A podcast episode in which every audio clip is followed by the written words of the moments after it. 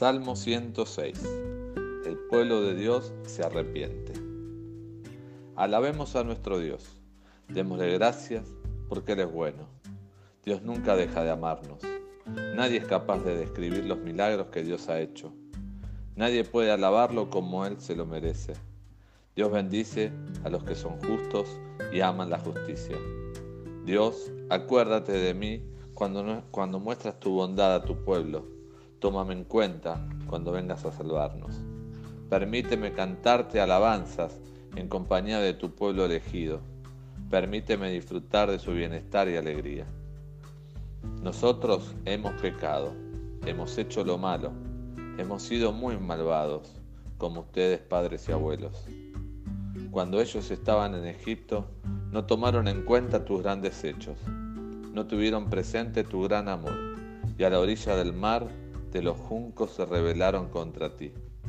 Pero tú los salvaste para que vieran tu gran poder y te alabaran. Mar de los juncos quedó seco cuando oyó tu reprensión. Tú hiciste que nuestros abuelos cruzaran el fondo del mar como si cruzaran el desierto. Sus enemigos los odiaban, pero murieron ahogados en el mar. Tú los libraste de ellos.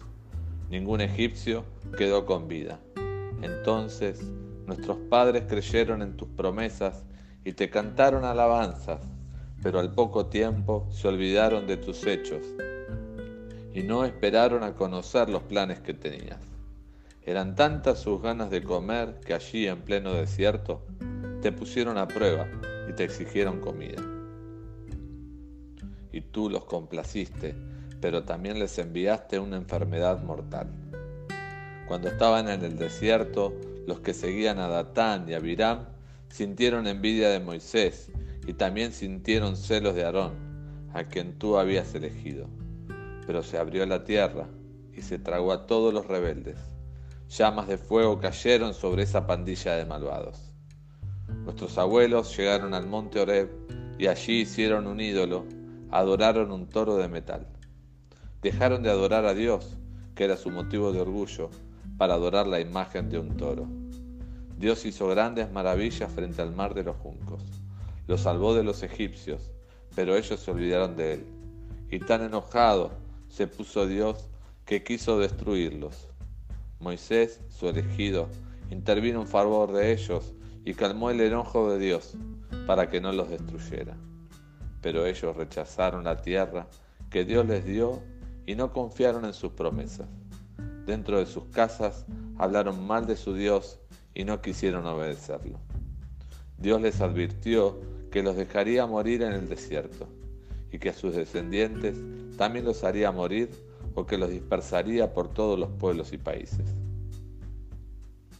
Pero ellos prefirieron adorar al dios Baal de la ciudad de Peor y comieron de las ofrendas que se hacen a dioses muertos.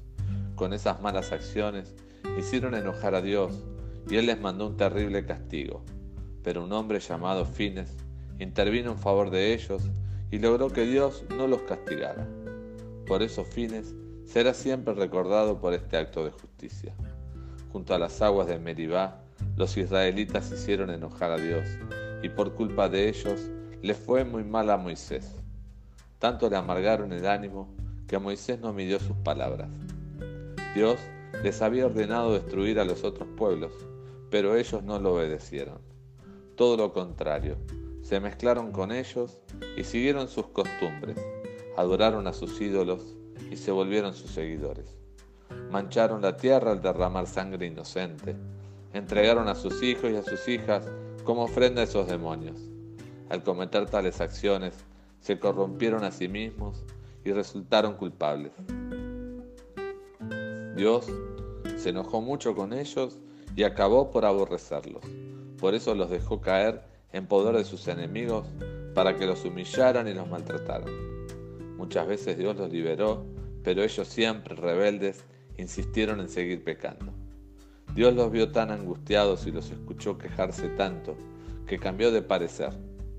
Su amor lo hizo acordarse de su pacto con los israelitas e hizo que sus enemigos les tuviera compasión.